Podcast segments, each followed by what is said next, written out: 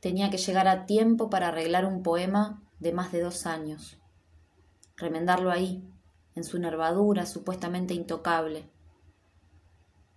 Más de dos años esperando para ser más que sí mismo, para dar su salto.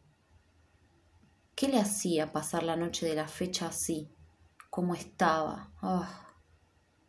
Pero hoy vino a posarse en la nariz de uno en medio de la calle, y la sordera, ese pasaje, la palabrita mariposa, el bicho ese del eureka que desencadena el tsunami.